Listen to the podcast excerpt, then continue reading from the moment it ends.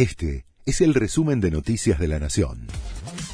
La Nación presenta los títulos de la tarde del jueves 9 de junio de 2022. El kirchnerismo presentó su proyecto de reforma para que la Corte tenga 25 jueces.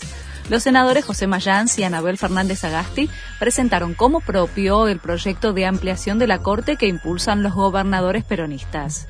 El oficialismo tendría los votos para aprobarla en el Senado, pero por el momento no parece contar con los suficientes en diputados como para convertirse en ley.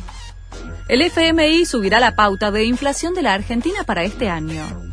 El vocero del organismo, Jerry Rice, confirmó que no habrá cambios en las metas anuales de déficit, acumulación de reservas y financiamiento monetario, pero informó que habrá una revisión al alza de la pauta de inflación para contemplar el impacto de la guerra en Ucrania sobre los precios.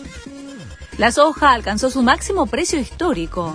Llegó a 652 dólares la tonelada en el mercado de Chicago, y superó los 650,74 dólares que había alcanzado en septiembre de 2012. Las uvas se fundamentan sobre un nuevo ajuste de las existencias finales 2021-2022 en el informe mensual del Departamento de Agricultura de Estados Unidos. Rodrigo de Paul compartió la primera foto con Tini tras su reencuentro en Argentina. El jugador llegó al país luego de ganar la finalísima con la selección en Wembley frente a Italia y disputar el partido ante Estonia. Después de un mes y medio sin verse, subió a las redes una imagen en la que dejó espiar su despertar, donde se ve la mano de la cantante compartiendo un mate con De Paul. Hoy comienza la segunda fecha del torneo de la Liga Profesional.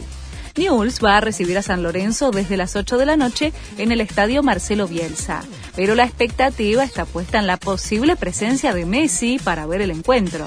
Recordemos que la Pulga está de vacaciones junto a su familia en Rosario y los dirigentes de Newell's lo invitaron a la cancha, pero desde el entorno del capitán argentino no dieron ninguna precisión. Este fue el resumen de Noticias de la Nación.